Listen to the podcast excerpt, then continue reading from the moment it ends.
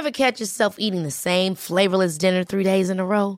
Dreaming of something better? Well, HelloFresh is your guilt-free dream come true, baby. It's me, Kiki Palmer. Let's wake up those taste buds with hot, juicy pecan-crusted chicken or garlic butter shrimp scampi. Mm. Hello Fresh. Stop dreaming of all the delicious possibilities and dig in at HelloFresh.com. Let's get this dinner party started.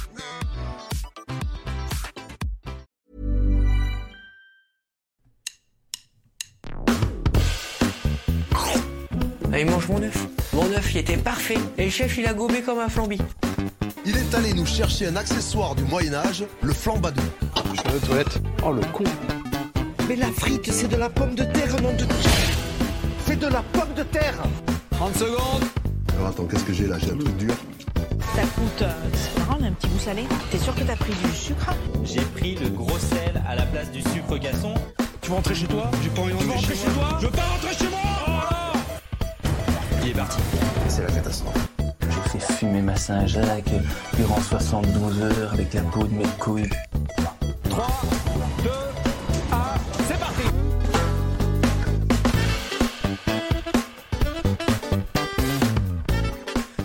Salut tout le monde, bienvenue dans Micro-ondes, le podcast dédié à l'émission Top Chef sur M6. Je suis Raoul Villeroy, on est parti pour une petite heure ensemble à débriefer l'émission de Top Chef saison 12 qui a eu lieu mercredi soir.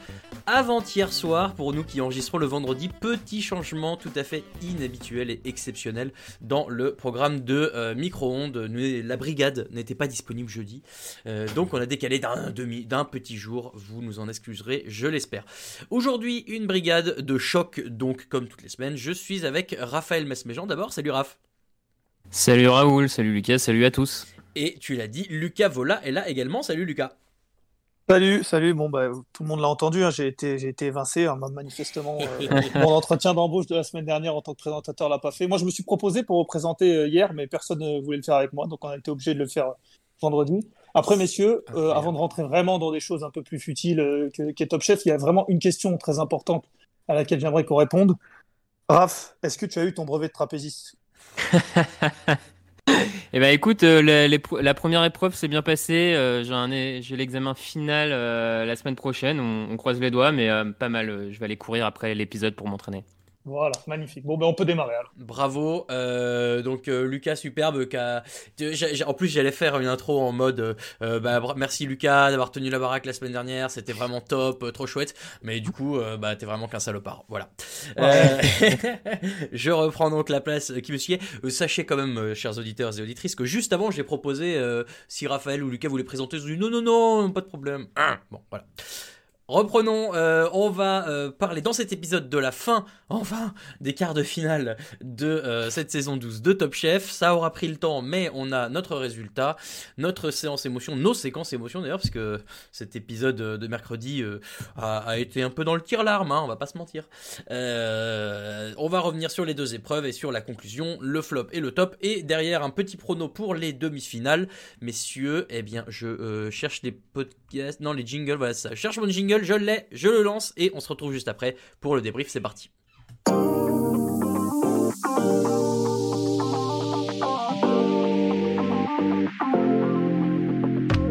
Samuel, c'est le patriarche de la saison.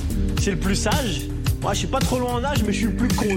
Allez, dernière minute Je te demande pas on fait un enfant, non, je te demande est-ce qu'on met du vinaigre dans cette crème de brie ou pas?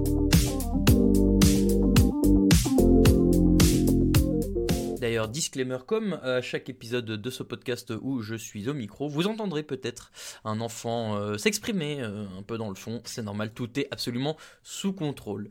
Euh, messieurs, la fin de ces quarts de finale qui n'en finissaient plus. On, on peut commencer par ça.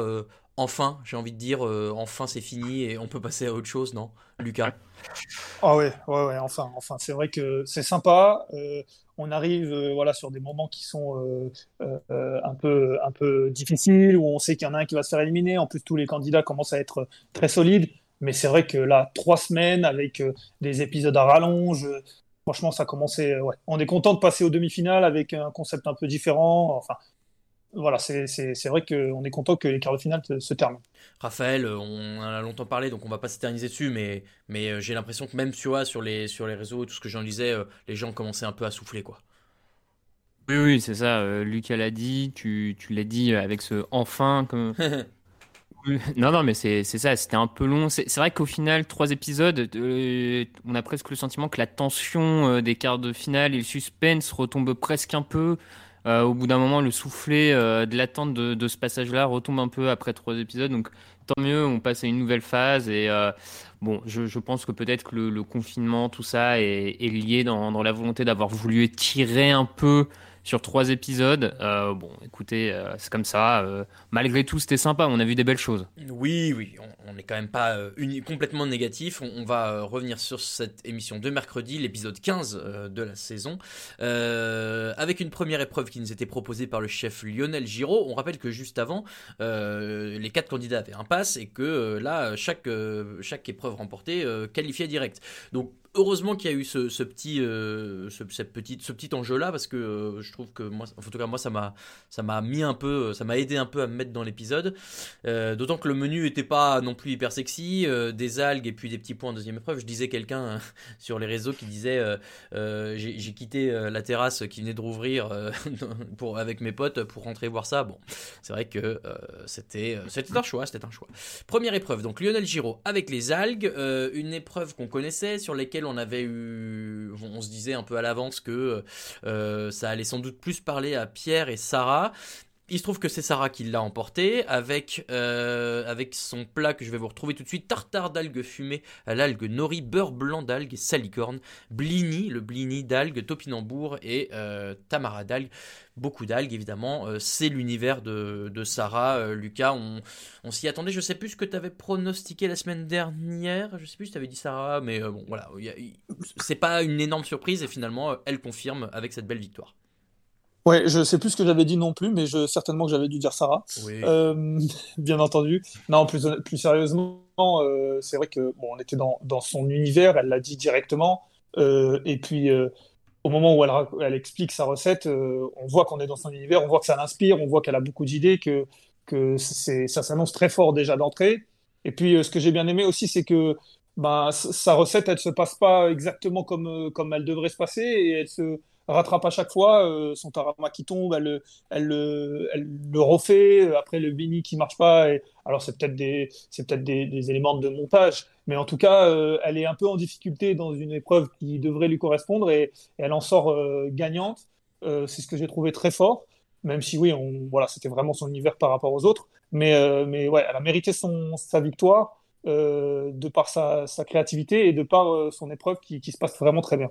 Raphaël, Sarah, on... alors je sais que toi tu, es convaincu par son niveau culinaire depuis le début et on l'est tous euh, de plus en plus au fur et à mesure. Depuis le milieu, soyons honnêtes, depuis le milieu. Allez, depuis le milieu. Oui, je rappelle qu'elle était dernière de notre première Power Ranking tout de même. non mais c'est vrai que de plus en plus on, est monté dans le, le bandwagon de Sarah et on avait toujours un peu cette petite, pas réticence mais inquiétude, disons que, que elle elle craque sous la pression parce que elle l'a, elle fait un peu euh, au début de la saison. Et là, euh, comme dit Lucas, bah, malgré les difficultés, elle s'en sort et elle s'en sort bien. C'est plutôt un bon signe pour la suite. Oui, oui, c'est, un bon signe pour la suite, le fait qu'elle s'en sorte comme ça dans le déroulé de cette épreuve. Mais même, je trouve le, fait que ce soit elle la première à se qualifier pour, euh, le mental, c'est, quand même celle qui prend les deux passes en premier. Donc, elle a été capable tout de suite de. de alors, on pourra dire que c'est peut-être la, chance du tirage au sort des épreuves. Je ne sais pas trop comment M6 a décidé quelle épreuve allait dans quel sens euh, pour, euh, pour les faire jouer, on va dire, les quarts de finale. Euh, bon, voilà, mais en tout cas, il s'est avéré qu'elle a été la première qualifiée, que ça va forcément lui faire du bien au mental. On voit quand même qu'avec Paul Perret, il lui apporte ce qu'il faut dans le coaching, en, en la boostant comme il faut. Enfin, je, trouve que plus les épisodes passent, plus elle semble vraiment à l'aise et plus de semaine en semaine, elle commençait à prendre un peu ce costume d'outsider euh, pour la victoire finale.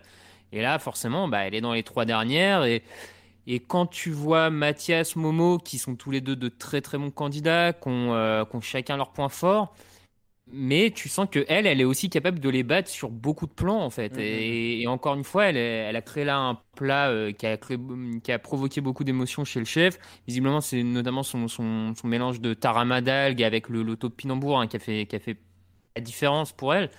Bon, elle, elle est créative, elle a de la technique. euh, je, elle monte, elle continue de monter en régime en fait, tout simplement. Mm, mm, mm. Par contre, euh, par contre, c'est vrai que honnêtement, alors je suis totalement d'accord avec ce que tu dis, Raph, c'est qu'elle est vraiment plus qu'une outsider désormais et que et qu'elle a été très forte. Mais c'est vrai qu'au début du quart de finale, c'est-à-dire il y a à peu près deux mois, euh, si, on si on avait si on avait dû pronostiquer ou si on nous avait dit que c'était Sarah qui allait se qualifier en première, euh, c'est vrai qu'on aurait eu du mal à le croire, même si euh, en effet euh, elle mérite sa place et vraiment elle l'a pas volé. On aurait du mal à le croire. Et après, tu parlais éventuellement de, de chance au tirage, mais c'est vrai que cette épreuve lui convenait parfaitement, mais pour arriver à cette épreuve avec un pass et déjà la possibilité de se qualifier, il a fallu en gagner une autre avant. Euh, je pense que vraiment, ouais, c'est, ça a été, euh, ça a été, c'est, c'est très fort de sa part de, se qualifier en première. Oui, oui, oui. Euh, je, je tempérerai juste et tu le fais un peu quand même, mais, mais oui, c'est vrai qu'en fait, l'ordre, finalement, euh, euh, j'imagine que ça dépend du, des, des dispos des chefs, un petit peu. De, tu vois, ils doivent voyager, ils ont dû aller au Beau de Provence, euh, ils ont dû prendre tout ça en compte, j'imagine. euh, Dans, dans... Ouais, mais elle a gagné une épreuve avant quand même. Oui, oui, oui. Non, mais voilà. Mais, mais je sais pas euh, dans, à quel- dans quelle mesure euh, le fait de, de- d'être le premier à te qualifier dans ce format-là euh, veut vraiment dire quelque chose parce que bah parce que euh, elle aurait ça, ça aurait pu il y aurait pu avoir ces deux épreuves là en dernier et elle aurait été la dernière à se qualifier tu vois Ouais, mais qui, te dit que, par exemple, sur les petits pois, je suis pas sûr qu'elle serait passée totalement à travers. Ça aurait pu très bien euh, être les petits pois, ça aurait pu très bien être autre chose. oui Ce que je veux dire, c'est que oui, ce- celle-là, elle est, elle est vraiment euh, pour elle, mais au final, je pense que, je pense que c'est pas, c'est pas, c'est pas un hasard qu'elle soit première, je pense. non non et puis j'essaie de me souvenir des, premières épreuves mais comme tu dis ça remonte Euh, est-ce qu'il y en a vraiment une où elle passe à côté? Non. sur- Non, non, avec Eston bah, Blumenthal, je crois pas. Chez Glenville non plus. Après, elle- elle- en fait, c'est vrai que chez, avec Glenville et, et Eston Blumenthal, euh, elle est, elle est 3 ou 4ème. Mais là, c'est vrai que le matos lui, lui- l'a un peu trahi aussi. Non, mais bon, voilà, je suis d'accord avec toi, Lucas. Euh, de toute façon, c'est un, un beau symbole qu'elle soit la première à passer. Euh, parlons tout de suite de Pierre, puisque euh, Pierre, c'était censé être aussi euh, le régional de l'étape, euh, avec euh, ses origines bretonnes et, et puis son, son expérience en Asie. On aurait pu croire que l'algue, ça allait l'inspirer. En fait, on- ça l'a inspiré, hein, plutôt. Il, Un peu alors, trop même. voilà, alors j'ai le, le, le, le nom de, de son plat, en tout cas j'ai le rappel de son plat. Je sais pas si je vais réussir à lire, mais il y a un shawanmushi d'algues, kombu, et écrevisses, salicorne, risotto, tuile de tapioca au nori et un velouté de laitue de mer. Euh, Michel Saran qui a dit cette phrase euh, qui résume bien euh, ce que tu viens de dire, Lucas. T'as trop de goût, on n'a pas besoin de tout l'océan. c'est vrai qu'il y avait beaucoup de choses et Raphaël, bah, Pierre, voilà, c'est un peu son problème aussi, on le sait, c'est le pas réussir à se canaliser quand il faut. Oui, on, on l'a vu un peu toute la saison, donc euh, je pense que personne n'a été vraiment étonné qu'ils partent euh, un peu dans tous les sens une nouvelle fois. C'est là où on voit l'importance. Finalement, je pense que vraiment Michel Saran était le meilleur coach possible pour Pierre, hein, clairement, parce qu'il a cette capacité à le, à le canaliser, mais le canaliser de manière un peu euh, douce, euh, pas, pas forcément ce qu'un pas à la Philippe Etchebest. Enfin, voilà, donc ça, ça correspond sans aucun doute mieux à Pierre. Euh, après, oui, ça, ça partait un peu dans, dans tous les sens. J'ai, pour être franc, j'ai du mal à revisualiser à quoi ressemblait son plat. Ah, J'avoue que c'est un peu perdu, perdu de, de tête et d'esprit. J'ai beaucoup plus le deuxième, Euh, on va en reparler après, mais le premier, là, je t'avoue que je l'ai plus non plus. Bon, en, en tout cas, c'était euh, c'était le Pierre habituel, hein, clairement. Ça a pas fonctionné. En fait, après, là, on est à un niveau où tu as l'impression que ce qui fonctionne, c'est c'est pas le plat des candidats en lui-même qui fonctionne pas, c'est juste qu'à un moment, un des autres concurrents fait mieux. Mm. Et, euh, et voilà, donc euh, sur cette épreuve-là, visiblement, Sarah était vraiment au-dessus des autres. Donc à partir de là, c'est c'est compliqué de, de voir ou de, de dire que Pierre s'est planté à tel endroit. Est-ce que, est-ce qu'il, j'arrive pas à me rendre bien compte parce qu'en fait, euh, le, problème du chef Giro, euh, c'est qu'il fait partie de ces chefs euh, qu'on a catégorisés de, de dithyrambiques depuis le début de la saison. C'est que des compliments tout le temps. Et donc, c'est pas évident de se faire un petit classement. Même, tu vois, je trouve que la dégustation de Sarah avait l'air un peu au-dessus des autres. Mais Lucas, est-ce que tu serais capable de, de, détacher les trois autres, de faire un classement entre eux en fonction de la dégustation? Je suis pas sûr.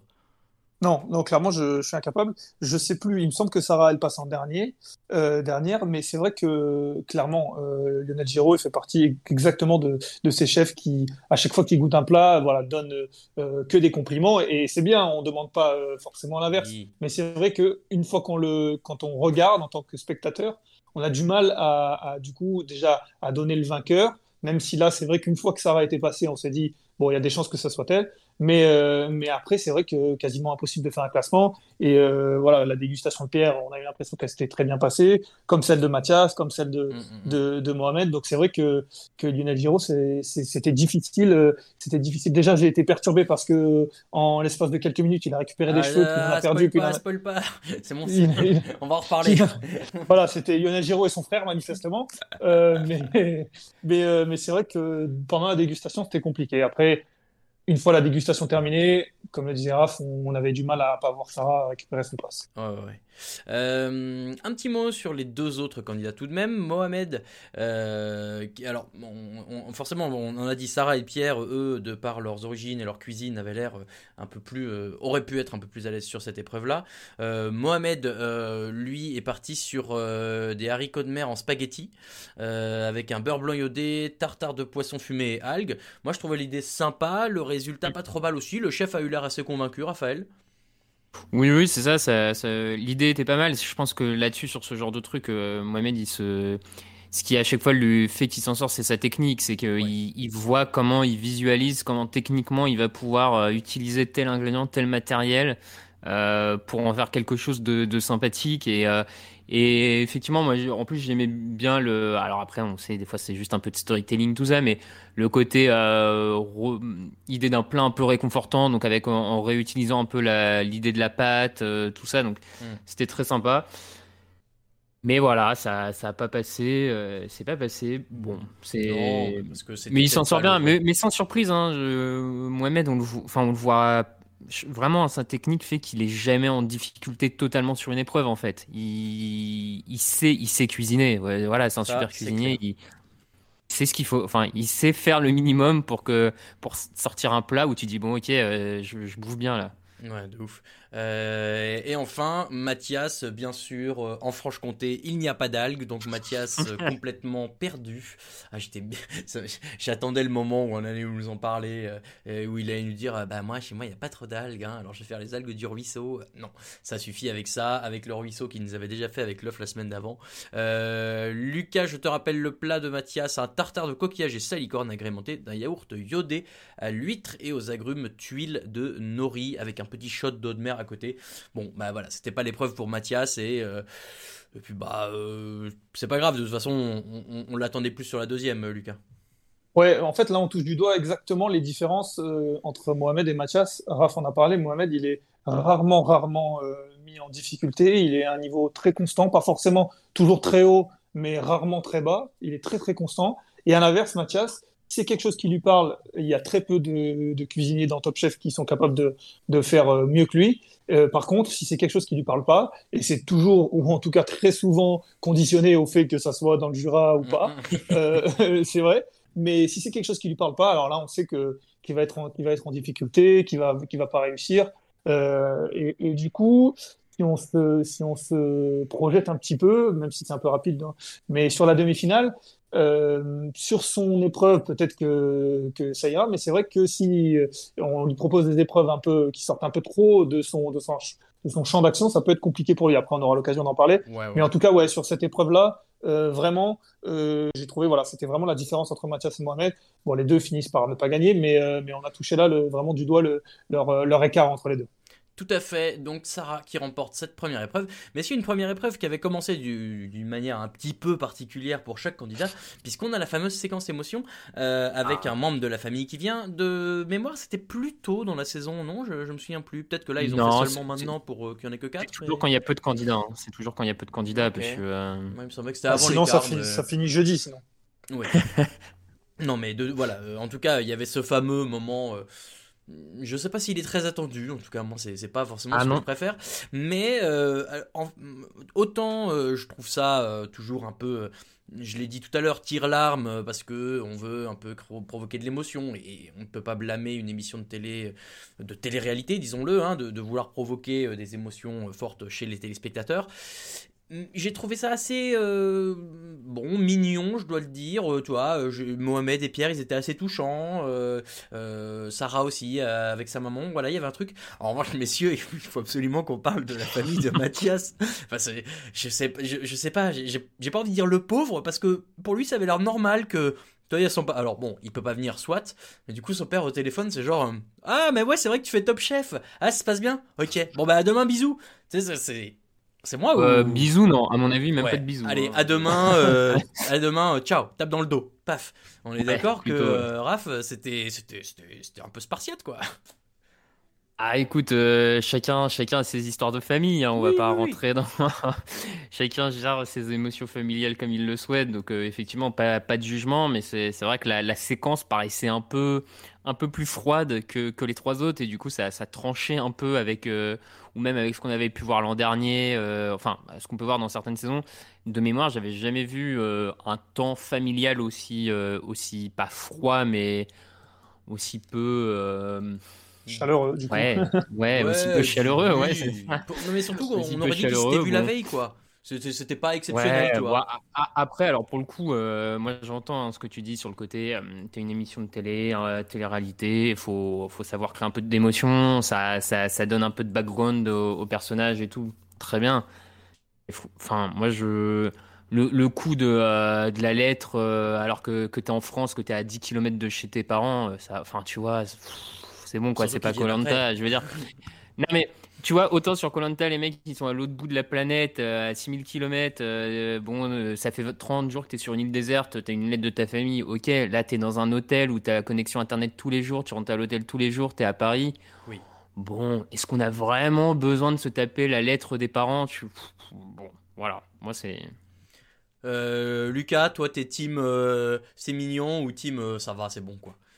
Non, je suis plutôt Team Raf, euh, totalement Ah. d'accord. Et, on- et on en parlait, on en parlait pendant, pendant l'émission. C'est vrai que euh, sur certaines émissions euh, du type Colanta, ça se justifie. Et puis en plus, ils, ils sont en train de vivre des choses très compliquées, en- du moins physiquement, ce qui peut en plus amener des émotions. Enfin, mais là, c'est vrai que on avait du mal à voir euh, à quel point ça faisait euh, longtemps qu'ils s'étaient pas parlé. Après, c'est vrai que j'ai eu l'impression que dans les dans les lettres, ils essayaient de dire un peu des choses autres que ce qu'on peut se dire euh, tous les jours et du coup aller un peu plus profond pour provoquer des émotions. Oui. Mais c'est vrai que je suis pas personnellement très fan de ce genre de séquence. Par exemple, une séquence où Pierre se fait éliminer et où Michel Saran euh, parle de Pierre et, et on sent une émotion, une vraie émotion, pas forcément provoquée euh, euh, exprès, me, me touche plus que euh, une émotion où ils rencontrent leurs leurs parents. euh, voilà, c'est voilà, parents. Enchanté. Bonjour, je suis ta mère, voilà. Non mais non mais voilà. Ça, ça que- ferait de la super émotion, le candidat Ah ouais, qui ouais, connaissait ouais. pas sa mère, elle le raconte qui connaît pas ses parents. Et donc tu, Lucas, t'as décidé de, de flinguer mes deux euh, top et flop. Bah, c'est très bien, merci beaucoup. Ouais, écoute, je... c'est- pour euh, parce que je voulais Du métier, en ça, fait. c'est ce qu'on appelle du métier. Ah ouais, ouais, ouais. Présentateur, euh, ouais, il veut, en fait, il, c'est ça, il veut m'évincer en, en me faisant rater mes, mes lancements. Bon, bah c'est très bien. Euh, en tout cas, voilà, petite séquence émotion, on l'a eu, ça c'est fait. Euh, on peut passer à autre chose. Et autre chose, en l'occurrence, c'est la deuxième épreuve de, ces, de, ce, de ce mercredi. C'était la sixième déjà épreuve des quarts de finale.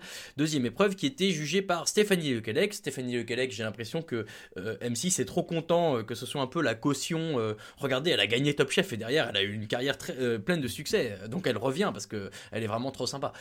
Bon, évidemment, euh, elle, elle a le succès euh, qu'elle a mérité d'avoir. Je sais pas euh, que grâce à Top Chef sans doute, mais mais ouais, je sais pas. Du coup, j'ai l'impression que tous les ans, on la fait revenir. En plus, on la fait revenir au moment où ça compte vraiment à chaque fois, en mode. elle est tellement importante qu'on ne la prend que pour les quarts de finale. Bon. Euh, et qui là nous vend, enfin essaye de nous vendre, parce que moi ça m'a pas vraiment convaincu, une épreuve autour du petit pois, où le petit pois doit être la star de Ah. l'assiette. J'aime bien les petits pois, hein, c'est pas la question. Mais bon, pff, ça m'a. Qu'est- Qu'est-ce qu'elle fait déjà comme plat? Je me souviens plus. Euh, Elle savez, parle de pré- petits pois à la française. ouais. Mais elle nous présente pas un plat qu'elle elle fait? Si, si, Euh, si, euh, si, il y avait des petits pois dedans, je il y avait des, il y avait des petits pois, il y avait du lard. euh, Mais ça je ressemblait me à quoi? Demande, Je ne sais plus. je me demande si ça tournait pas. euh, elle f- si elle faisait des pâtes à la farine de petits pois. Ah oui, bah, voilà, encore un truc que Mohamed a... Non, pas du tout. Euh, ouais, euh, bon, écoutez, ça, ça, m'avait pas marqué, et c'est vrai que de toute façon, cette épreuve-là, euh, je vais vous le dire tout de suite, hein, ok, c'est sympa de vouloir remettre un peu des trucs au centre de l'assiette et tout, mais Lucas, toi, tu le dis depuis le début de la saison, et je suis assez d'accord avec toi, ce truc où on t'impose juste un ingrédient que tu dois, entre guillemets, revisiter, c'est pas là où les, les candidats ont le plus de, créati- de champ libre pour leur créativité, quoi. Ouais, ouais, ouais, c'est vrai que par rapport à celle d'avant, par exemple, les algues qui laissent un champ un peu plus, peu plus grand pour, euh, pour créer, pour tenter des choses, c'est vrai que le petit euh, euh, quand il y a un monoproduit comme ça, c'est un peu plus compliqué, même s'ils avaient le droit d'utiliser d'autres choses autour. Et heureusement, mais après, euh, dans, dans ce, dans ce, thème-là, d'avoir un seul produit, le petit pois, je me suis dit pourquoi pas. C'est, eu, voilà, ça faisait un moment qu'on l'avait pas vu, ça faisait un moment qu'on n'en avait pas parlé du petit pois. C'est vrai qu'on il l'utilise rarement, euh, que ce soit euh, dans des recettes euh, classiques ou pas. Donc, euh, on- je me suis dit pourquoi pas. Après, ils étaient que trois. Donc, du coup, c'est vrai que c'est un peu plus compliqué quand euh, les candidats sont 5, 6, 7, où on a l'impression de voir toujours la même chose. Là, ils étaient que trois. Donc, euh, je suis un peu plus euh, indulgent avec toi sur cette épreuve. J'ai apprécié. Ah, bah, et toi, Raphaël, alors, est-ce que ça t'a... Ouais, moi je suis, je suis clairement pas dans, dans votre camp, on va dire. Euh, J'irais plus loin que Lucas. Moi je, je trouvais que c'était un thème sympa parce que le petit pois est pas forcément un truc que tu as l'habitude de voir euh, cuisiner non plus de manière euh, importante. hein. Euh, en tout cas, dans, encore moins dans le quotidien, j'ai envie de dire. Et je trouve que ça a laissé place quand même à beaucoup de créativité de la part des candidats. T'as Mohamed qui en fait des gnocchis, t'as Mathias qui part sur une association avec du réfort et de l'huître, enfin des trucs quand même que tu vois vraiment pas tous les jours. Et je trouve que t'as plus de liberté dans ces épreuves-là où t'as juste un produit à utiliser que dans celles où tu dois revisiter un, un classique en fait de la cuisine. Parce que euh, quand tu dois revisiter le classique de la cuisine, genre je sais pas, blanquette de veau, bah t'es obligé d'utiliser les marqueurs euh, de la blanquette de veau, donc euh, le veau, la carotte, les- mais tu vois, tu es obligé de réutiliser les mêmes ingrédients. Alors que là, tu as un ingrédient de base imposé, mais après, la construction autour, et d'ailleurs, ils ont aucun n'a le même ne finit avec le même plat, aucun ne se ressemble. Donc je trouve que ça laissait quand même place à, à pas mal de liberté. Et on a eu des belles. euh, Enfin, visuellement, on avait des, des plats qui. Putain, moi, tu me sers une assiette de petits pois comme ça, mais je suis, je suis aux anges, quoi. Enfin, Ah, ça, bah, ouais, ouais. ça- Enfin, euh, les visuels notamment de Mohamed et de Pierre étaient quand même de, de super. Enfin, ça donnait vraiment envie, quoi. Je vous redonne les intitulés des plats. En l'occurrence, tu l'as dit, euh, Raph, euh, Mathias euh, fait lui une crème au réfort euh, cru avec des huîtres. Mohamed, lui, il avait fait les gnocchis de petits pois avec du jus de cosse et de la crème citron. Ça, ça avait l'air super bon. Et, Pierre, il fait une panna cotta de petits pois agrémentée de fruits de la passion, d'une émulsion au lard fumé. Ça aussi, ça avait l'air super bon, mais je vous l'ai dit, je vous l'ai dit un petit peu tout à l'heure, je trouve que le plat que- qu'envoie Pierre euh, dressé comme ça avec juste le, le cercle de, de panna cotta au fond et les trucs posés dessus, euh, plus au milieu euh, tu fais couler l'émulsion de lard fumé. Déjà, alors sur le papier, moi je trouve ça hyper bon, mais moi honnêtement, c'est un des plats que j'ai trouvé les plus beaux de la saison. Lucas, je sais pas ce que tu as pensé de, des visuels de manière générale, mais moi celui-ci particulièrement, je l'ai trouvé très très impressionnant. Ouais, c'est vrai qu'il était très impressionnant et, elle en parle d'ailleurs, euh, la chef, quand, euh, quand elle le met, elle met euh, l'émulsion chaude, elle explique, elle dit ouais, que, que ça gâche pas le visuel, au contraire. Et c'est vrai que dans les trois, qui, les trois plats qui ont été présentés, je me l'étais noté d'ailleurs que les trois visuels étaient très beaux. Et j'ai trouvé avec, c'est vrai que ce vert, ils ont tous fait en sorte de garder vraiment le vert parce que forcément le petit pois c'est vert. Celle de Mathias était quand même plutôt jolie. Peut-être celle de Mohamed euh, qui était un petit peu trop, je vais pas dire fourre-tout parce que ça avait l'air très bien rangé, mais un peu trop fourni, un, peu moins clair. Mais c'est vrai qu'en en termes de visuel, Mathias et Pierre, ils avaient fait quelque chose de vraiment très très beau. Oui, et, euh, même oui, au goût, en fait, alors à part le réfort que moi j'aurais trouvé, enfin, moi, je suis pas particulièrement fan du réfort, mais, mais les trois recettes euh, avaient l'air très très bonnes. Au final, il y a un truc qui nous fait tous un peu peur au moment de la cuisine, euh, c'est euh, le, le jus que veut rajouter euh, Mohamed, qui est un jus de crustacé, non euh, C'est ça, Oui. ouais, ouais. Ouais, c'est ça, un jus de crustacé. La chef d'arrose lui dit, je me souviens que Raphaël, à ce moment-là, sur le, le chat de la rédaction, tu dis euh, aïe aïe aïe le jus. Et finalement, euh, ça a pas loupé. C'est ça qui, qui a l'air de le, le placer en dessous des deux autres déjà. Donc, euh, d'être sûr qu'il Mm. va pas gagner cette épreuve-là, Raphaël. Ah, C'est même pire que ça dans le sens où déjà quand il verse un peu de jus dans son assiette, euh, il semble en mettre beaucoup. Hélène Darroze lui dit attention. Enfin, et là on se dit ok il en a déjà trop mis donc on, est étonné mais on se dit bon malgré tout ça reste quelques petites gouttes tu vois dans l'assiette donc en, tant que téléspectateur euh, tu, sens que ça peut poser problème mais t'es pas non plus voilà t'attends il y a le suspense. Mais là où je me suis dit que c'était complètement foiré et qu'il allait se planter c'est quand il, il amène le plat à la table et qu'en plus il rajoute le, le jus dans une saucière et que du coup Stéphanie Lequelec elle voit la saucière elle fait bon bah ok. Bah j'en mets. elle s'en verse la, la quantité. non mais elle se verse et c'est le risque parce que du coup le client se verse la quantité qu'il souhaite de jus dans son assiette. Enfin ce qui est normal tu lui proposes donc il fait ça. Et bah forcément du coup il y en avait trop. Elle, elle a dit les goûts euh, se, se marchent un peu les uns su- sur les autres euh, et ça j'avoue que j'ai vraiment pas saisi pourquoi Mohamed, alors que Darroze lui dit il y en a presque trop dans ton assiette de base, pourquoi il vient rajouter ça en saucière avec le risque que, que Stéphanie Lecaec bah, le verse juste trop en Ouais, fait. Enfin, j'avoue que ça Et, c'était- enco- et encore, elle en met pas beaucoup. En plus, Non, en c'est vrai qu'elle en met peu. Parce qu'elle le dit, elle est dit oula truc, je vais peut-être pas trop en mettre parce que crustacé, j'ai peur que tu- donc heureusement, enfin même elle se dit déjà, j'ai l'impression que même elle se dit à ce moment-là, ok lui il a déjà fait une erreur euh, probablement fatale pour son plat quoi. Mm, mm, mm. Euh, d'autres- ouais, donc euh, effectivement, à ce moment-là, pour Mohamed, on comprend que ça va être compliqué. Sur la dégustation de, de, de Pierre et de Mathias, en fait, ce que j'ai compris dès le début ou presque que Mathias euh, euh, pouvait l'emporter parce que les, les compliments que fait euh, la chef Le à ce moment-là, Lucas, c'est du très haut niveau. Elle dit quelque chose comme c'est un plat qui pourrait être dans un restaurant étoilé sans problème. Enfin, il y a, y a des, des compliments qui, moi, m'ont assez vite fait comprendre qu'il allait l'emporter. Je sais pas si tu l'as senti aussi à ce moment-là. Oui, oui, mais voilà, on parlait de, on parlait de Lionel Giraud tout à l'heure. Euh, Stéphanie Lequelec, c'est différent. Euh, alors, c'est vrai que d'un premier abord, elle fait pas forcément très sympathique, on va dire. C'est vrai qu'elle fait un peu froide euh, d'un premier abord. Mais, mais par contre, à la dégustation, je la trouve très, très carrée. Elle dit quand ça va bien, elle arrive à dire quand ça va pas. Alors, c'est vrai que peut-être pour M6, c'est un peu plus compliqué parce que ça grille un petit peu le, le faux suspense qu'ils essayent de mettre, euh, euh, en coupant d'ailleurs sa phrase en plein milieu quand elle dit, euh, quand elle dit euh, bon bah le gagnant c'est, on, on entend sa phrase se couper pour mettre une musique. Bon, enfin bref, Ouais. ça c'est une autre histoire. Mais c'est vrai que par exemple pour Mohamed, on savait très bien qu'il n'allait pas gagner. Mais par contre, on- quand on, quand on la voit déguster pour Mohamed et même pour Pierre où elle dit, euh, elle dit que c'est très bien, mais et je me rappelle plus, mais elle donne une réserve ou deux. Euh, elle dit quand ça va pas bien, elle dit ce qui va pas, elle explique.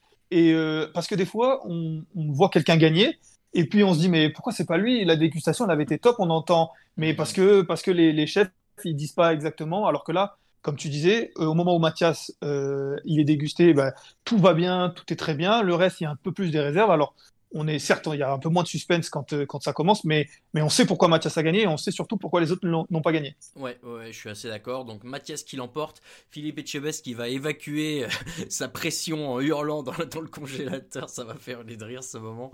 Euh, Etche- Un mot sur Philippe Etchebest, Raphaël, peut-être? non non. euh, Ça t'a plu? C'est- Je sais, je sais que t'as as un peu plus de mal avec le show Etchebest. Ouais, bah, je, je trouve qu'il essaye mm, quelquefois de presque voler la vedette, on va dire, au, au candidat. Bon, écoute, hein, c'est le personnage. euh, Je, je lisais, alors là vous, vous allez tomber de votre chaise, je lisais dans, dans Télé 7 jours, il me semble, euh, une interview de Philippe tu, tu lis encore Télé 7 Mais jours, non, euh, en fait, Raoul. en fait, Waouh. ça, ça traînait chez mes beaux-parents. t'étais chez ta grand-mère et. Non, euh, chez mes beaux-parents, restons calmes. Et il y avait, il y avait ce, bah, le Télé 7 jours avec l'interview de, de Philippe Etchebest dedans, titré en gros sur la couverture, quelque chose comme Je ne joue pas un personnage ou je sais pas quoi. Bien sûr qu'il y a forcément un personnage de télé, mais je veux bien croire que, qu'on puisse avoir un caractère un peu comme ça aussi. Et moi, je l'ai dit, je sais plus quand, il y a deux semaines, je crois que cette année, il m'énervait un peu, mais dans, le- fond, bon, c'est pour ça aussi euh, qu'il est aussi fascinant comme chef, je crois. D'ailleurs, je je sais pas si vous avez fait attention, on a même eu le plaisir de le voir euh, pendant les pauses pub, puisqu'il il était dans un spot euh, de l'État pour inciter à ne pas boire avant de prendre le volant.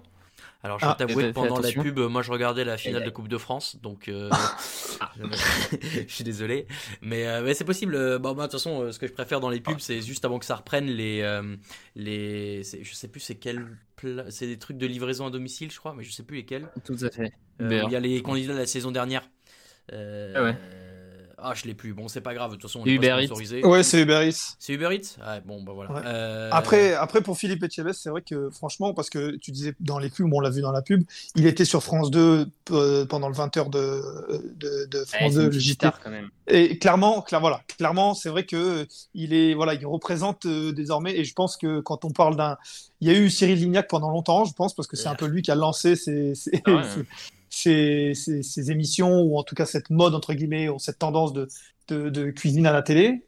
En, vraiment mainstream comme ça, mais c'est vrai que Philippe Etchebest, euh, j'ai l'impression que vraiment, voilà, c'est c'est une star, c'est la star des restaurateurs pour le grand public, on va dire. Oui, parce que Top Chef euh, est un peu euh, la fenêtre du grand public sur euh, la cuisine. Mhm. euh, ça a l'air un peu réducteur dit comme ça, mais, mais je crois pas, parce que moi, tu vois, j'ai j'ai aucun, aucune attache avec la, la cuisine française, la gastronomie, tout ce que tu veux. Je connais aucun des chefs qui passent. Les seuls que je connais, c'est ceux qui passent dans Top Chef, et bah, je les connais grâce à ça. Donc, euh, je pense que pour le, très, le grand public qui est pas euh, là-dedans, Oui, oui, c'est ouais un bon moyen et, et je pense que M6 ils en sont contents mais mais tu vois Etchebest euh, bah, il va pas s'en plaindre non plus et, et puis bah il prend un peu le truc à cœur quand même. Donc bon voilà c'est euh, pourquoi on parlait de chez, de chez Best? Oui, parce qu'il gueulait dans le, dans le réfrigérateur. Euh, donc voilà Mathias, euh, Mathias euh, sans, sans trop de surprise qui se qualifie pour cette euh, demi-finale et qui rejoint Sarah. Et on arrive donc à l'épreuve euh, bâclée en Il 20 assume, minutes. juste faut le dire quand même, Ouais. il assume euh, son statut de favori d'avant d'avant première émission malgré tout. hein. Ouais, ouais, ouais, Je sais que mais- Lucas avait des doutes à une époque, mais Ouais, ouais, ouais, non, mais J'attendais, j'attendais. maintenant, maintenant, euh, le favori, il doit gagner. Hein. Ah oui, oui, Ah bah ça. ah, euh, honnêtement, aujourd'hui, ça, je, on va en reparler. Le, donc, on arrive à la dernière épreuve euh, après 6 heures de, de quart de finale. On va nous faire une épreuve en 20 minutes. C'est super, c'est le coup de feu. euh, ils appellent ça comme ça maintenant. Euh, 30 minutes, une bouchée sur de la carotte. Super. Donc, les types ont fait 6 plats de ouf et là, ils vont devoir être départagés sur une bouchée qui est peut-être le pire moment pour un juré. Je sais que Paul Perret l'avait fait cette saison, on l'a fait l'année d'avant aussi euh, pour départager les deux, parce qu'à moins qu'il y ait un vrai raté, je trouve ça très dur à faire. Le thème la carotte, euh, avec euh, Pierre qui part tac tac bang bang à fond les ballons, à faire plein de trucs. Et alors là, vous êtes, je sais plus qui l'a dit, mais je crois qu'il y en a un de vous qui l'a dit dans le chat ou quelqu'un d'autre qui l'a dit, mais on voit Momo dépité, genre qui fait plus rien, qui, qui, qui est abattu, qui pense qu'il va jamais y arriver, qui voit qu'en plus Pierre ça marche et tout. Et quelqu'un a dit à ce moment-là, Hmm, il y en a trop pour que euh, ça se retourne pas. C'est c'est toi, Raph? Je sais plus qui a dit ça. non, je, je me demande si c'est pas Ben, mais, euh, Mais bon, mais le fait est que au moment où, où, où- où celui, celui qui a dit ça l'a dit, je me suis dit non, mais là c'est pas possible, il peut pas s'en sortir. Il a l'air au fond du fond. Et vraiment, moi je me suis dit bah limite il va rien faire quoi. Je, voyais le moment. euh, Après, il l'aurait peut-être teasé un peu, mais je voyais le moment où, ils auraient, où il allait dire bah, bah en fait euh, voilà euh, tout ce que j'ai fait jusqu'à maintenant, je suis très content, mais là j'ai pas réussi, c'est ma faute, j'arrête machin. Et je voyais un peu la fin larmoyante truc. Bon, on l'a eu quand même différemment. Mais ouais, moi j'ai cru que c'était foutu. Lucas, toi, tu, tu, tu pensais qu'il allait s'en sortir? Non, honnêtement, non. Surtout qu'on essaye toujours de, de voilà, de, de- d'avoir des signes sur les interviews qui sont faits, qui sont faites après. Pierre était pendant son interview avait l'air assez souriant. Oui. Mohamed euh, bah, collait bien avec son, son, son, ses émotions du moment, c'est-à-dire un peu blasé, un peu, un peu décontenancé de parce qu'il n'arrive pas. Et donc du coup, je me suis dit bon ben, en effet, il va, il va sortir un truc. C'est vrai que je me voyais pas, je le voyais pas ne pas sortir. Il va sortir quelque chose, mais, mais il préparait déjà euh, sa sortie.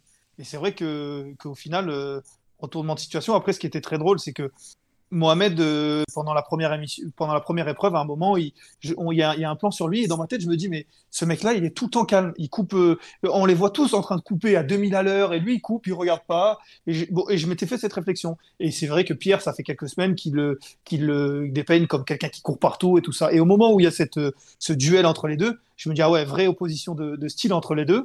Et clairement, ça n'a pas manqué, M6 qui nous montre, entre un qui court partout. Bon, il a dû faire deux allers-retours qui nous ont montré avec tous les angles de caméra. et l'au- et l'autre qui a fait un aller-retour à pied. Mais, mais c'est vrai que, en tout cas, l'opposition de style était vraiment euh, très drôle à, à voir et à jouer, je trouve. Euh, et finalement, Raphaël, Eureka, l'éclair de génie pour euh, Mohamed, qui depuis qu'il a découvert la cuisine moléculaire dans Top Chef 2000 euh, 2021, euh, l'utilise à toutes les sauces. Et là, bien sûr, l'azote liquide. Euh, et à ce moment-là, il est reparti. Et, et, et ce que je trouve génial, euh, et c'était sans doute pas, euh, pas écrit d'avance, hein, mais c'est qu'à ce moment-là, Pierre le voit, l'entend, et a l'air de prendre un petit coup dans la tronche quand même, de dire Ah putain, ouais. ouais, c'est bien joué ça. Tu l'as ressenti comme ça aussi? Ouais, ouais, on, l'a ressenti comme ça, notamment parce que c'est, comme c'est, tu l'as dit, hein, c'est, une épreuve en une bouchée, donc faut essayer d'être le plus euh, percutant, on va dire, directement. Et tu as le sentiment que Pierre se dit, ok, là, il apporte une, en plus du côté, euh, il va apporter quelque chose en plus dans sa bouchée, juste gustatif, ça va être, il va amener la, la, chef Lequelec sur un autre domaine, plus au niveau sensoriel que Pierre peut-être avait pas à ce moment-là dans, sa dans sa dans sa bouchée. Et clairement, tu sens euh, que ça le déstabilise. Il cherche, il cherche. Il trouve une agrume pour essayer de, euh, de twister un peu son truc, mais le kumbava. tu sens que c'est pas, c'est ouais, mais c'est du coup c'est pas au même niveau que ce que Mohamed fait parce que Mohamed ça va au-delà du, du goût, c'est vraiment autre chose. Mm-hmm. Et tu sens que Pierre ça le ça le déstabilise. Après pour le coup, Franchement, l'idée de Mohamed, au-delà de l'azote, rien que le granité carotte, moi je trouvais ça assez sympa en termes de. Euh, c'est vraiment une bouchée que j'aurais bien aimé goûter pour le coup. Mais bon, Ouais, ouais, donc euh, les, les, mouches changent d'âne à ce moment-là, pour reprendre une expression tout à fait sportive. Et, euh, ouais, Pierre essaie de, de, de, de, sortir une petite parade à lui, mais, mais bon, euh, on, on, sent que ça, ça va pas être facile. Euh, dégustation de la chef. Euh, alors j'adore parce qu'en plus à ce moment-là, Stéphane dit alors chef, vous ne me regardez que moi pour ne pas avoir la réaction des candidats. Juste foutez dans une autre pièce, au pire c'est pas trop compliqué. Donc bon, c'est vraiment qu'on a plus le temps et qu'il faut faire vite et, boucler ces quarts de finale qui ont déjà duré une éternité. et là, et là Lucas, est-ce que est-ce que eu est-ce que as eu un pressentiment euh, sur qui allait l'emporter? Moi, j'avoue que en fait, j'ai revu le moment où, ça allait pas passer pour Pierre. Je me suis dit, bah en fait, voilà, depuis le début, on le met en finale, euh, on l'a fait revenir parce que machin et tout, mais là, ça va pas passer parce que l'idée de Momo, elle était trop bonne. Ouais, bah, je suis totalement d'accord avec toi. Et puis, on ne cesse de le répéter depuis euh, quelques semaines. On s'interroge sur Pierre sur les moments très chauds les moments vraiment où il y a la pression. Il s'est fait éliminer une fois euh, et de son propre aveu, il l'avait dit, c'était un peu parce qu'il avait cédé à la pression. Depuis qu'il était revenu, euh, il y avait eu aussi quelquefois des moments où il passait un petit peu à côté à cause de ça. Et là, c'était vraiment l'épreuve la pire pour ça parce que c'était déjà euh, de la mort subite, un peu comme une dernière chance. Et tu gagnes, tu es en demi, tu perds, tu t'en vas. sur 30 minutes en plus, donc il n'y a pas le temps de, de, de se déstresser, ça monte crescendo. Donc, en dehors de, Mohamed qui, fait son, qui, fait, qui, a du mal au début, euh, si on prenait uniquement Pierre, même s'il a une bonne idée sur le moment, je me suis dit, ça va être compliqué pour lui parce que parce qu'on a l'impression qu'il a ce caractère-là. Et à la fin, c'est vrai que ça va pas manquer parce que, comme tu dis, en plus, Mohamed sort l'idée qu'il faut à ce moment-là. Et, d'ailleurs, tant mieux pour lui. Et c'est la preuve que qu'il est très difficile à éliminer Mohamed, on le répète, on continue à le répéter, mais, euh, mais c'est vrai que j'ai pas été surpris, non. Et puis aussi, j'ai pas été surpris parce qu'en fait, j'ai regardé le lendemain et j'avais été spoilé. Mais ça, ah je le dis à la fin. Bravo, effectivement. On avait ah. belle, belle honnêteté. Bref. C'est non, c'est je trouve que c'est vraiment dur pour euh, pour ces candidats-là d'être euh, jugés à ce moment-là sur juste une bouchée. Le, le format reste euh, reste vraiment pas facile. Et pour le téléspectateur, c'est je trouve que la bouchée c'est le moins télévisuel malgré tout en termes d'épreuve parce que le visuel dans la bouchée, enfin dans la cuillère, dans la bouchée, euh, c'est quand même hyper dur pour nous téléspectateurs à se le représenter. Même presque le visuel à ce moment-là a peu d'importance au final. Ce qui compte juste, c'est qu'au moment la bouchée, le, goût soit là. Et euh, du coup, je trouve que même pour le téléspectateur, c'est un peu décevant de finir comme ça parce que t'as pas tout ce tout ce rituel autour de la construction de l'assiette que voilà c'est un petit peu décevant à ce niveau-là. Et ça et pour les candidats je pense que ça doit être un peu frustrant et encore plus stressant même je pense vraiment de de tout miser là-dessus. Parce que tu, tu dis euh, probablement adieu à un plat avec un bon jus euh, qui te permet de te qualifier ou un bouillon. Enfin tu vois c'est bon Ouais, ouais, et puis par définition, c'est un, un, plat, c'est un exercice euh, sur lequel euh, le, goût doit être hyper fort, percutant, explosif, mais ça, tu peux pas t'en rendre compte euh, à la télé. Donc, ouais, je suis d'accord avec toi, télévisuellement, c'est pas le plus, le plus bah, friendly, voilà. Euh, et donc euh, Pierre, euh, notre ami Pierre, le parrain de l'émission, le parrain du podcast, on, vous le savez, hein, on a en tout cas certains membres de l'émission, de, la rédaction, une, affection particulière pour, pour ce breton un peu déjanté, qui quitte pour la deuxième et définitive a priori fois le concours. En tout cas, on ne sait pas. Ah, on ne sait pas. Peut-être que en, demi-finale, il y en a, il y en a un ou une qui va s'ouvrir la main sur une mandoline, abandon, fera appeler quelqu'un, voilà. Bon, Euh, nous verrons. en tout cas, j'ai bon espoir.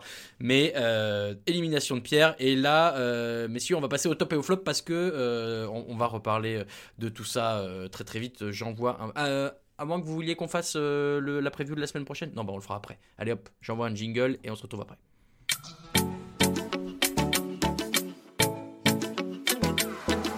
Vamos, vamos, vamos, vamos Je ne sais pas trop, pas trop, pas trop ce que je vais faire comme couche. Au début, je voulais faire un kebab, un piti bab. Allez, on passe à la dégustation.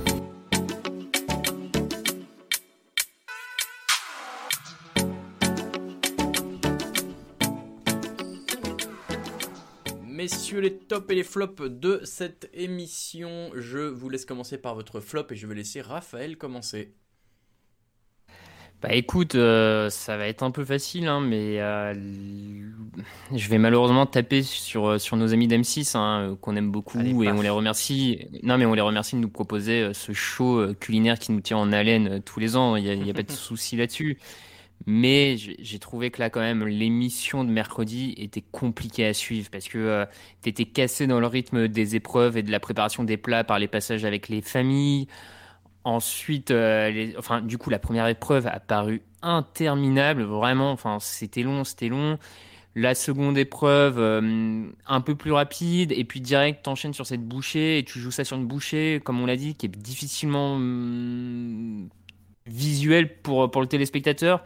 Bref, j'ai trouvé que ce, troisième quart de finale euh, s'étirait un peu trop en longueur et n'était pas forcément calibré parfaitement, on va dire, pour, euh, pour une émission de télé et pour surtout le troisième épisode d'un quart de finale. Enfin, bon, ça aurait été le premier quart de finale hier. euh, le fait que tu aies une épreuve très longue, les familles, ça m'aurait moins, moins dérangé. Là, c'était. euh, J'ai trouvé que ça avait. Et on parlera pas de la, de la séquence pub euh, Voilà, juste avant le résultat dessus. final. Parce que bon, la séquence pub, juste à- alors qu'on en est à 7 épreuves, 7 Ouais, ou 8, sept, ouais, sept. 7 épreuves, quasiment 6h30 d'émission. Est-ce qu'on était vraiment obligé d'avoir une page de pub euh, juste pour, pour le résultat final Bon, Ah c'est bah, c'est encore un autre sujet. Quoi. annonceurs, euh, ouais, bien sûr, euh, s'en réjouissaient forcément. Lucas, ton flop Bah, déjà, moi, je suis encore une fois ravi que ce soit pas moi qui ai tapé sur M6 parce que, voilà, je peux pas croire que je fasse une fixette. La semaine dernière, c'était Ben. Donc, euh, mais encore une fois, Raph, je suis totalement d'accord avec toi. Je trouvais pas forcément ça très équilibré. Je comprends pas pourquoi on n'a pas mis la séquence des parents dans une des émissions où il y avait que deux épreuves. Ça aurait euh, rallongé l'émission sans avoir à faire des flashbacks euh, comme il le faisait ces deux dernières semaines. Enfin bref, voilà. Il y a certainement une très bonne raison, mais c'est vrai que je, je valide ton flop. Et ensuite, pour passer à mon flop, puisqu'il n'y aura pas celui de, de Raoul, vu qu'on va gagner du temps, on le connaît déjà. Euh, non, moi, mon flop, c'est le, départ de Pierre.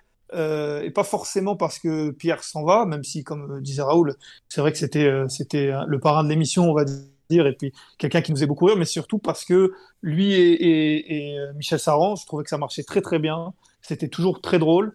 Euh, pendant les, séances de coaching, d'épreuves, c'était toujours euh, le, candidat que j'attendais forcément parce que bah, parce qu'il est drôle, parce que parce que Saran était drôle. C'est vrai que c'était le duo le plus le plus sympa à suivre, j'ai trouvé sur les quatre qui restaient, euh, parce que les autres, il y avait des candidats qui étaient sympas, il y avait des chefs qui étaient sympas, mais rarement les deux en même temps. Et là, euh, Pierre et, et, Saran, pardon, je trouvais ça très sympa, donc je suis un peu déçu qu'on n'ait plus euh, ce duo-là. Je comprends, je comprends tout à fait. Euh, mon flop, euh, je voulais un petit peu spoiler évidemment, c'est euh, la coupe de cheveux du chef Lionel Giraud au moment de la dégustation. Alors là, vous vous dites, qu'est-ce qui nous emmerde Euh, On est là pour parler de cuisine. Je vous rappelle que j'avais déjà fait un flop sur le haut qu'avait mis euh, euh, Hélène Darroze lors d'une dernière chance, qui était absolument terrible. On aurait dit une professeure de Poudlard euh, à la rue. Euh, donc euh, ouais, euh, le, là, le, en fait, ce qui était, ce qui était terrible pour ce chef, c'est que euh, au moment où il présente le plat, ça doit être, euh, qui, qui va faire, ça doit être enregistré un peu avant, hein, forcément. Et puis là, au moment de, de, de les- du prime, je sais pas, euh, vu de face, on aurait dit la coupe de, vous savez, Ronaldo, le, le vrai, le brésilien, là, quand il avait que le- la, coupe, la, la, la petite boule de cheveux devant, là, enfin même pas une boule, une espèce de de demi-lune. Bon, bref, voilà, c'est ça, ça- au moment où j'ai vu ça, j'ai regardé, je fais attends, il y a un truc bizarre. Et, j'ai regardé ma femme qui m'a regardé qui m'a dit attends, il y a un truc bizarre. Euh, et donc, euh, ouais, voilà, ça, ça, ça a perturbé ma, mon appréciation de la, de la dégustation du chef. Euh, donc, euh, voilà, un, un mauvais point pour lui pour euh, cette, Alors qu'en vrai, tentative ratée en- de, de recapillarisation. Vas-y, Lucas. En, en vrai, quand il en chauve, je, l'ai- je l'ai trouvé beau gosse. Hein, voilà, Oui, oui, je suis assez d'accord. Disons les choses avec les yeux bleus et tout ça, vraiment, il y avait un vrai Ouais, charisme, ouais. j'ai trouvé. Euh, Mais là, voilà, c'est en fait, mais, mais, mais je, je ne peux que le comprendre de vouloir euh, euh, rattraper ce qu'on perd de cheveux. De, moi, moi, ça va m'arriver plus, plus vite que ce que je ne voudrais. Mais, mais bon, bah, à ce moment-là, tu, tu fais avec ou alors tu le fais bien. Mais là, c'était mal fait. Donc voilà. Flop pour ça. bien sûr, on parle de cuisine ici. Euh, le top, Raphaël, quel est ton top?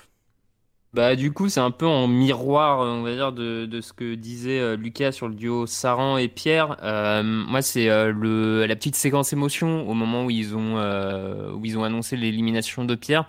J'ai trouvé vraiment le passage assez touchant avec Saran qui expliquait qu'il qu'il avait vraiment une connexion avec avec son candidat.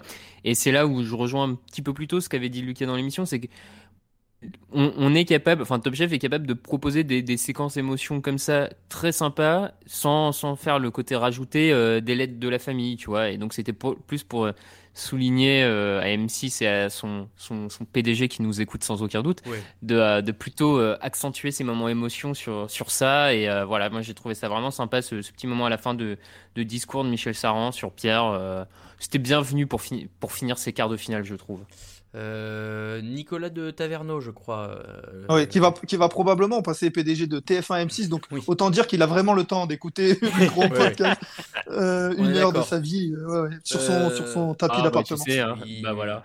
Le, je, Lucas, je te grille la priorité, je suis navré, puisque j'ai le même top euh, que Raphaël, en l'occurrence, euh, ouais, ce- cette séquence que, que j'ai trouvée euh, euh, belle, hein, on- voilà, on a le droit de trouver des choses belles aussi, parce que spontanée, et, euh, et j'ai trouvé que, que ce que disait euh, Saran était assez, euh, assez bien trouvé, dans la mesure où il dit en plus à un moment, et c'est pas, euh, et c'est pas par, par manque de respect pour les candidats que j'ai eu avant, et il a raison de le dire, parce que bah, c'est vrai qu'il en voit passer des candidats, mais, mais de, de, de- voilà, de, de signifier qu'avec Pierre, il y avait un truc euh, un peu différent. Tu m'étonnes en même temps. Oui, bon, bah, c'est vrai qu'il a pas toujours eu. euh, Attends, on dit ça, on dit ça, mais il a gagné il y a deux ans. hein. Oui, oui, mais non, mais euh, il a pu gagner, mais je trouve qu'il a pas toujours eu le nez très très creux euh, des fois dans ses brigades, Ah euh, et notamment l'an dernier qui était un naufrage, un Ah naufrage bah, l'an collectif. dernier, hein. c'est terrible. Il a les trois qui partent, de qu'on lui en refile un autre qui part aussi. euh, Cette année, c'était compliqué aussi. hein. Avant qu'il avant qu'il récupère Pierre euh, tout seul, euh, cette année, il, il en avait trois qui sont Oh, partis, qui sont revenus. Quand il a, quand il a la triplette euh, Bruno, Arnaud et Thomas, euh, il gagne quelques épreuves à eux trois. hein. Ouais, mais mais il y en a un qui finit, euh, Thomas, il finit chez les Rouges, Arnaud, il finit euh, chez les Rouges puis tout seul, Bruno, il se fait éliminer deux fois. euh, et, Oui, mais tu vois, au, au- au moins il a des candidats qui ont gagné quelques épreuves, malgré Oui, le fait ils de ont changé d'équipe. Non, mais ils ont changé d'équipe parce qu'ils étaient encore là. C'est pour ça qu'ils ont changé d'équipe. Parce que à Oui, ce oui. moment-là, quand les autres équipes perdaient des candidats, il fallait bien en envoyer ailleurs. Donc, euh, ouais, je te, je te trouve dur. Moi, je trouve que pour le coup, c'est vraiment une très bonne année pour euh, Saran. Et, et malheureusement, elle n'est pas récompensée parce que euh, bah, son candidat de quart de finale est le premier éliminé, alors que c'était un, des, un de ceux qu'on attendait parmi les favoris. Et euh, ben voilà, mon top en tout cas, c'était ça. C'était cette petite séquence et, et les, les jolis mots de, de Michel Saran et, de Pierre aussi. Hein. Pierre, voilà, qui, qui est qu'on sentait un peu touché aussi. Donc voilà, plus belle bromance euh, de Top Chef derrière euh, Paul Perret et Adrien Cachot pour moi, euh, c'est tout. Ton top du coup, Lucas? Bien, mon top, moi, ça sera un petit peu, pour rester dans le même concept que vous, des moments un peu sympas, mais pas forcément forcés. Euh, on l'a dit, l'apparition, euh, la rencontre des parents, comme on l'a dit tout à l'heure, euh, avec les candidats, c'était pas forcément le plus, le plus fun, on va dire. Mais par contre, j'ai bien aimé la dégustation quand les chefs regardaient avec bah, les, mamans, puisqu'il y avait, y avait les trois mamans. J'ai trouvé ça sympa parce que c'est vrai que on voit souvent les chefs stressés quand un de leurs candidats est dégusté, mais là c'était encore plus vu que c'était leur maman. On, les, on voyait des réactions un peu différentes, euh, on les voyait euh, répéter ah il a dit que c'était bien, il a dit que c'était bien, chercher l'approbation. J'ai trouvé ça sympa, ça donnait euh, voilà. Si si si cette séquence par an, euh, je devais en retirer quelque chose, je retirais que ça, cette dégustation tous ensemble. C'est vrai que c'était sympa et puis euh, et, c'est là où c'est rigolo parce que les chefs ils, ont un peu les codes de est-ce que c'est un bon ou mauvais signe quand euh, le chef qui déguste dit ça et du coup de débriefer en direct. Je trouvais ça cool et, d'ailleurs euh, je trouvais ça cool aussi le, le coup j'aime bien quand on c'est pas le chef qui nous dit c'est un tel qui gagne mais qu'on a la porte qui s'ouvre et le candidat qui a gagné qui arrive je trouve ça sympa ça change un peu donc bon là ouais rigolo et puis et puis Pierre qui fait l'avion sa maman qui fait l'avion tout le monde qui fait l'avion bien sûr. Euh, euh, j'ai dit Pierre, j'ai encore dit Pierre Perret. Personne n'a relevé d'ailleurs la semaine dernière quand euh, Seb, je crois, dit Pierre Perret. C'est Paul Perret évidemment, hein. Pierre, Pierre Perret, c'est- le chanteur de quand on était petit. Euh, et ben voilà pour le top et le flop de mercredi dernier. Messieurs, avant de, de, de se séparer pour préparer et se préparer mentalement pour la demi-finale, parlons-en justement de cette demi-finale. Le format a l'air d'être le même que la- l'année dernière, à savoir chacun qui fait son épreuve et les autres qui doivent être- essayer de le battre dessus. On a peut-être un peu été spoilé, je crois, par euh, Sébastien Polomini de la rédaction de Micro-ondes, qui euh, nous disait que dans le programme télé, décidément je ne suis pas le seul à lire, euh, il y aurait deux épreuves de demi-finale. Donc peut-être que sur les trois épreuves, il n'y a pas suffisamment de. Il y a, y a- tout le monde est à égalité à la fin, ou il faut les départager, donc ils en feraient en deux et deux, je ne sais pas. Mais Ouais, je pense messieurs, que c'est ça, ouais. ouais, bah ouais. Est-ce qu'on peut essayer de, de chacun euh, imaginer euh, ce que les candidats vont imposer comme épreuve aux autres euh, je- on- on- on- Mathias, on, on va tous être d'accord pour dire qu'il va faire un truc du Jura, forcément. Clairement. Ouais, euh, je sais pas, il y a un truc au vin jaune. Allez, moi je. je- Autour du fromage et euh, ouais ouais, je le vois bien un truc comme ça. Ouais. Lucas. Ouais, une épreuve euh, spéciale Jura, ouais. Ouais, c'est ça. En tout cas, ça sent, ça, sent- si, si jamais c'est avéré qu'il y aura, qu'il y a deux, deux demi-finales, en tout cas deux épisodes pour les demi-finales, ça sent le flashback à gogo. Ah bah là, là, je peux ouais, vous dire qu'on va revenir sur, en tous détail. les quarts de euh, finale là. ah mais ouais, c'est bien, mais, mais en vrai, c'est carrément possible parce que ça, ça ferait, si tu le fais en deux épisodes, ça veut dire euh, l'épreuve du candidat 1 et l'épreuve du candidat 2 en, en premier épisode. Et au deuxième épisode, tu as l'épreuve du candidat 3. Et ça veut dire qu'à la fin, comme disait Raoul, il y en a deux qui sont à égalité de points et il faut une épreuve de plus pour les départager. Et ça te fait deux émissions, quoi. Et souvenez-vous que la, la conclusion des demi-finales l'an dernier, c'est un peu plus long parce que ils viennent, ils s'assoient dans le fauteuil, ils débriefent la saison ensemble, et puis ensuite ils Oui, soulèvent la cloche. Est-ce que le Exact, truc est vert raison. et rouge et top chef et je sais plus quoi. Donc bon. Et, euh, et puis, et puis, messieurs, euh, l'Euro de football commence le 11 juin. euh, et il faut combler jusque-là. Non, mais c'est en mais grande M6 partie a les droits un peu. M6, euh, Bah oui. Voilà, donc, euh, donc deux demi-finales plus une finale, ça nous amène jusqu'au mercredi 9 juin. On est parfaitement en termes de timing, donc oui, oui, je pense qu'il n'y a plus de doute. Et puis c'est euh, la date de mon anniversaire de mariage, donc c'est merveilleux. Voilà, Oh là là. j'aurai toute ma vie. Euh, reprenons plutôt nos pronos sur euh, qui va faire quoi. Du coup, Sarah, messieurs, une épreuve, je pense, très axée autour de la viande, beaucoup de cuisson de viande, on est d'accord, hein, quelque chose comme ça. non, je troll évidemment du végétal, Non, mais forcément. du, du végétal, clairement. Un peu, Ouais, de- ouais, après un peu quoi, enfin, d'influence, ça- veut allemande peut-être. euh. Euh, tout et rien dire le végétal, hein. ça peut aller quand même très très loin. Euh, Enfin, tu vois, le, le, le champ des possibles entre euh, travailler euh, des fruits, des légumes, euh, des plantes. euh, Enfin, bon, c'est quand même. euh, Ouais, non, mais il y, a, y a de quoi faire. Et, euh, et, et alors, du coup, est-ce que pour, le, pour pousser le même jusqu'au bout, Momo nous ferait un truc autour de la cuisine moléculaire, messieurs? Ouais, je ne sais pas s'il va faire un truc autour de la cuisine moléculaire. En tout cas, technique. ouais, en tout cas euh, on, on a vu la bande-annonce. C'est vrai qu'on a l'impression que Mathias va faire un truc très spécifique sur sa région. Euh, Sarah, on a l'impression qu'elle va faire quelque chose de très spécifique dans son univers. Et c'est vrai que Mohamed, on on sait pas trop sur quoi il va partir. Mais, mais d'après la bande-annonce, on a l'impression qu'il a donné quelque chose d'impossible à faire, quelque chose de qui est parce que je sais pas si c'est un effet Ah de montage oui. ou pas.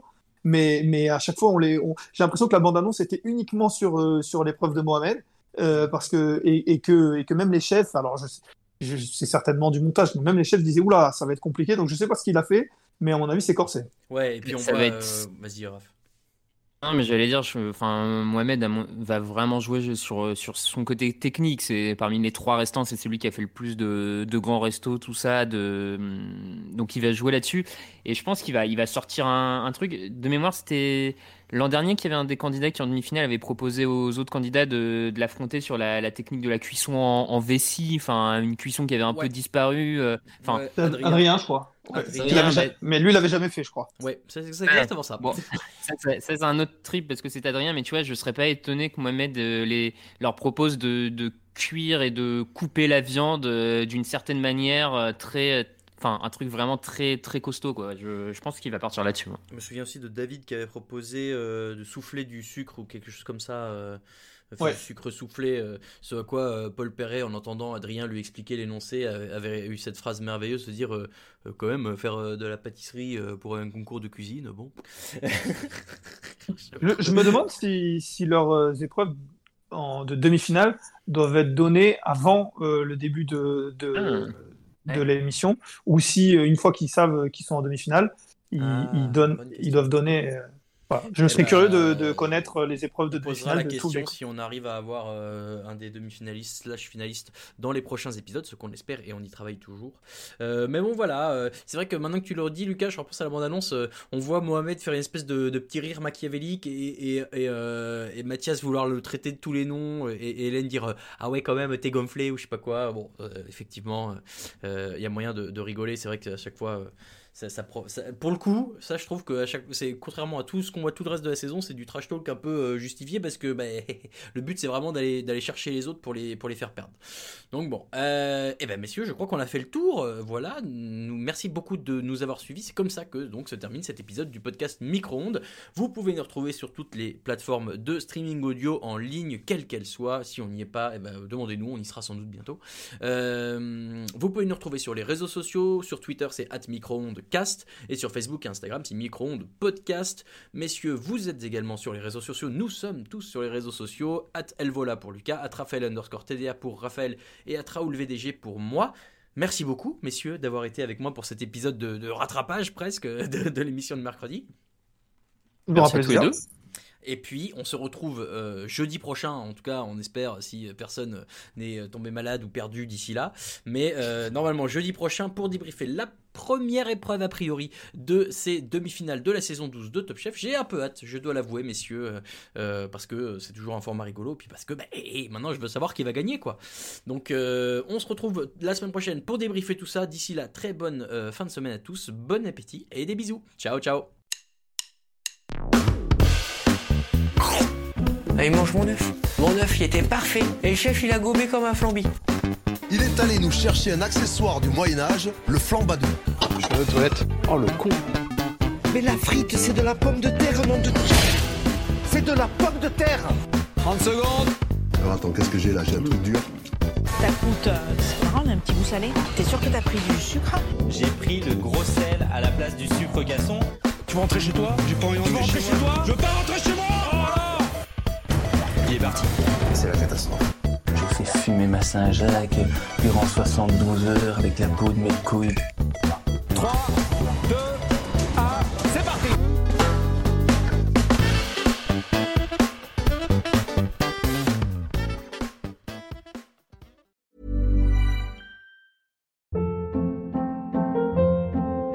Hold up. What was that? Boring. No flavor. That was as bad as those leftovers you ate all week. Kiki Palmer here, and it's time to say hello to something fresh and guilt-free. Hello Fresh. Jazz up dinner with pecan-crusted chicken or garlic butter shrimp scampi. Now that's music to my mouth. Hello Fresh. Let's get this dinner party started. Discover all the delicious possibilities at hellofresh.com. On se permet un petit mot avant de vous laisser. Si vous aimez les podcasts de TDA Média, n'hésitez pas à jeter une oreille à Occupation, notre émission de reportage. Toutes les deux semaines, je vais sur le terrain à la rencontre de gens qui me font partager leur métier ou leur hobby. Barbier, marathonien, développeur, restaurateur et bien d'autres à venir. C'est dans Occupation que ça se passe, un mercredi sur deux, sur toutes les plateformes de podcast habituelles.